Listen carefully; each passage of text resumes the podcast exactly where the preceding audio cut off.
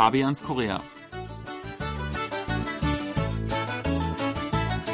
Wir heißen Sie auch heute wieder herzlich willkommen zu Fabians Korea. Es begrüßen Sie Fabian Kretschmer und Sebastian Ratzer. Hallo, liebe Hörer.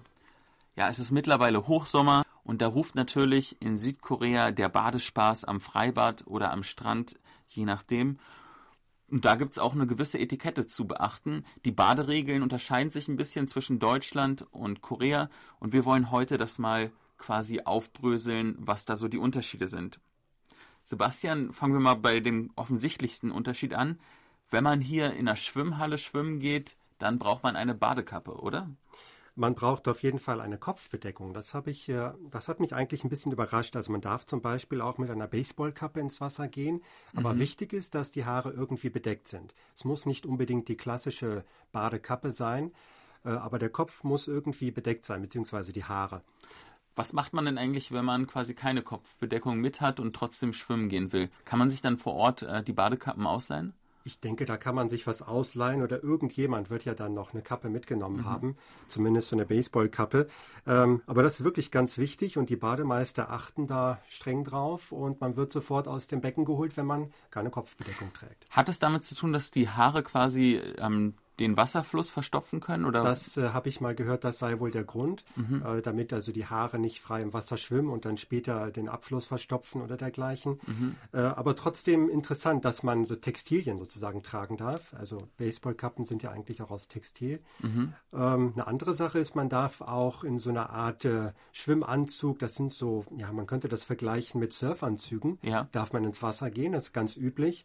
Man macht das auch, wenn man im Freien unterwegs ist, um sich vor der Sonne zu schützen. Gerade die Kinder mhm. tragen das viel.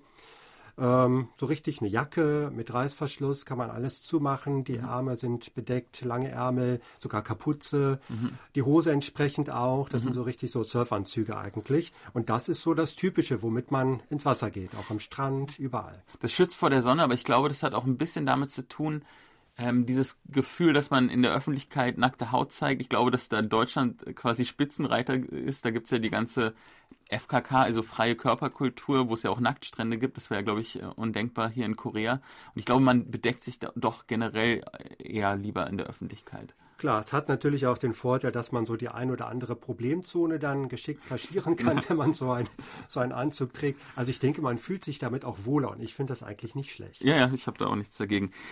Du, Sebastian, es gibt ja mittlerweile in Seoul ähm, gut eine Handvoll Freibäder, manche am Hahnfluss zum Beispiel. Gehst du da ab und zu mal hin mit deiner Familie? Äh, nicht am Hanfluss, aber an einem Nebenarm des Han. Es gibt mittlerweile recht viele in Seoul und auch mhm. in der umliegenden Provinz sozusagen, ja, Wasserspielplätze heißt das, Mulnodijang. Mhm. Die sind kostenlos. Äh, man kann da einfach hin. Man muss nicht lange laufen, dann findet man sowas.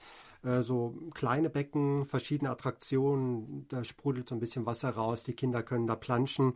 Und dafür, dass es kostenlos ist, eine wunderbare Sache, finde ich. Mhm. Aber das ist jetzt nichts zum Schwimmen, ne? Richtig schwimmen kann man da nicht. Also es ist wirklich maximal einen Meter tief, das große Becken.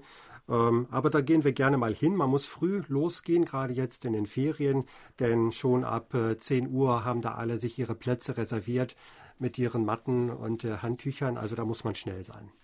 Deswegen ist es auch mein Lieblingsort zum Schwimmen nicht in Seoul, auch nicht in Gyeonggi-do, sondern an der Ostküste. Da gibt es wirklich malerisch schöne Sandstrände und äh, ist auch immer ein Wind, der da am Blasen ist, was auf jeden Fall das, die ganzen Temperaturen ein bisschen angenehmer macht. Und ähm, da kann man sehr gut schwimmen.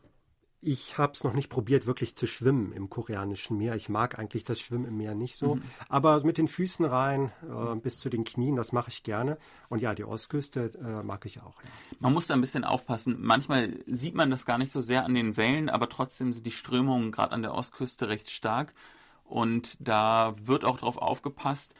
Der Bereich, in dem man offiziell schwimmen darf, der ist relativ eng abgesteckt auch. Da kann man eigentlich gar nicht verloren gehen. Richtig, das habe ich auch gesehen und es gibt auch Bademeister natürlich, es wird aufgepasst, gibt Rettungsschwimmer. Also von daher sollte eigentlich nichts passieren, aber ich denke, jetzt Kinder sollte man nicht unbedingt da ins Meer lassen. Das stimmt. Viele deutsche Hörer könnten sich vielleicht fragen, wie sieht es denn mit Badeseen in Korea aus? Das ist ein bisschen mau hier, obwohl ich äh, ein Geheimnis äh, ähm, erzählen kann. Ich habe mir so einen Anglersee ähm, rausgesucht ähm, von meiner ja, Naver Maps, also quasi auf der Karte.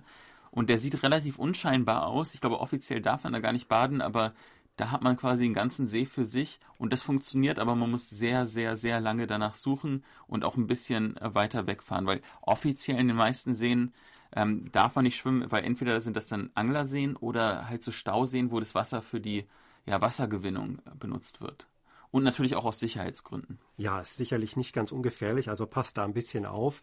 Aber gut, äh, ich gönne dir trotzdem den Spaß und die Abkühlung im Sommer.